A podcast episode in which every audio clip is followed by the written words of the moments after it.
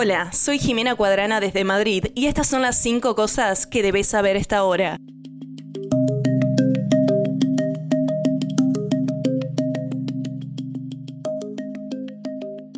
El director general de la Organización Mundial de la Salud, Tedros Adhanom Ghebreyesus, dijo este domingo que al personal de la OMS no se le permitió ingresar al hospital Nasser en el sur de Gaza en los últimos días para entregar combustible y evaluar las necesidades médicas críticas de los pacientes. El hospital Nasser en Gaza ya no funciona, escribió Tedros en un comunicado en X el domingo, después de que Israel dijera que sus fuerzas especiales hallaron en el hospital Nasser de Gaza y detuvieron a varios sospechosos. El ejército israelí dijo que tenía pruebas creíbles de que jamás había retenido previamente rehenes en el hospital y que los cuerpos de los rehenes fallecidos podrían estar en el hospital, pero no difundieron públicamente esas pruebas.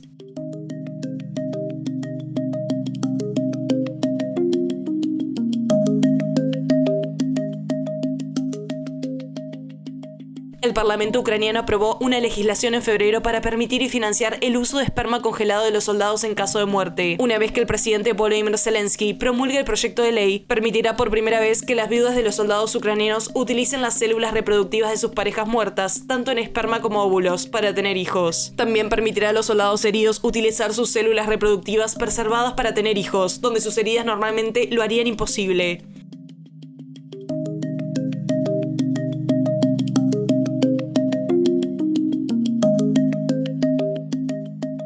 Tribunal Supremo Electoral de El Salvador ratificó este sábado la victoria de Nayib Bukele del partido oficialista Nuevas Ideas en las elecciones presidenciales del 4 de febrero, en las que el actual presidente obtuvo un 84.6% de los votos. El ente electoral difundió el acta de escrutinio final de la elección de presidente y vicepresidente de El Salvador para el periodo 2024-2029, en la que ratifica los resultados de la elección. Nayib Bukele se había declarado ganador de la contienda electoral en una declaración publicada en Ex el domingo 4 de febrero por la noche que luego reiteró frente a una multitud de seguidores diciendo que ganó las elecciones con el mayor porcentaje de la historia.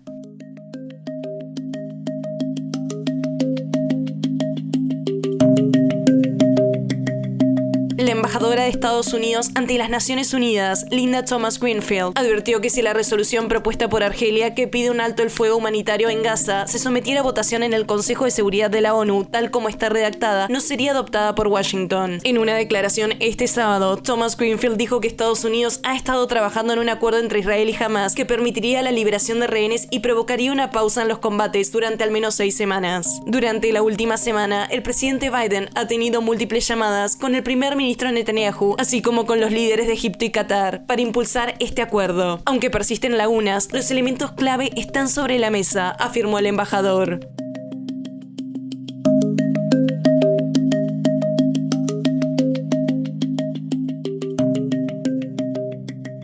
Al menos 75 personas han sido rescatadas después de quedar atrapadas en un témpano de hielo que se desprendió de la costa de la isla Sakhalin en el lejano oriente ruso este domingo. Sakhalin, la isla más grande de Rusia, es una franja de tierra de mil kilómetros que se encuentra frente a la costa este de Rusia y justo al norte de Japón. Los servicios de emergencia dijeron que un témpano de hielo de 50 metros se desprendió cerca de la aldea de Starodubskoye en el mar de Okhotsk, entre Rusia y Japón, dejando varado a más de 80 pescadores a un kilómetro de la Continúan las operaciones de rescate con la ayuda de un helicóptero.